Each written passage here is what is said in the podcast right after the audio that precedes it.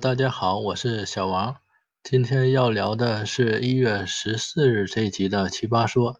这集的辩题是：成年人的崩溃要不要藏起来？我们先看看正方的一些观点。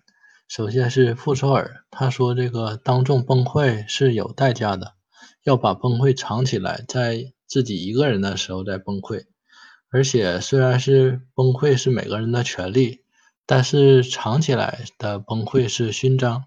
薛兆丰的观点是，克制自己是一种值得追求的努力，也是优秀。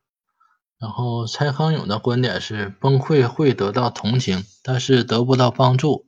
人生不要寄希望于别人的帮助。下面我们再来看看反方的观点。首先是熊浩，他认为我们不能用飞行员的高标准来要求普通人。而且社会规训我们喜怒不形于色，企业把员工当螺丝钉来压榨。我们面对崩溃的人，不应该苛责他，不应该要求他把自己的崩溃藏起来。然后是李诞，他认为从小我们就被要求隐藏情绪，其实也可以试一试不隐藏。然后是宋丹丹，她的观点是崩溃是不可控的。然后最后，马东也说，这个辩题是问给你自己的，你要不要藏起来你的崩溃？他还说，这道题不关乎别人，只关乎你自己。你可以选正方，也可以选反方，也可以没有立场。我是很认同马东这个观点的。这道辩题它本身没有什么普遍的价值在里边，也就没有必要辩论说藏或者不藏哪个更好了。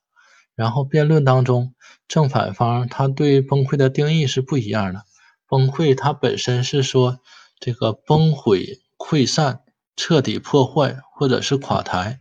按照这个定义的话，正方他就没有什么好辩的了，所以他正方他就改了这个定义，把崩溃这个程度降低了。然后正方他也多次说这个隐藏崩溃是好的，是勋章，是值得追求的。但是隐藏崩溃在这里应该是控制情绪的意思，而不是说人要消灭自己的情绪，变成机器人。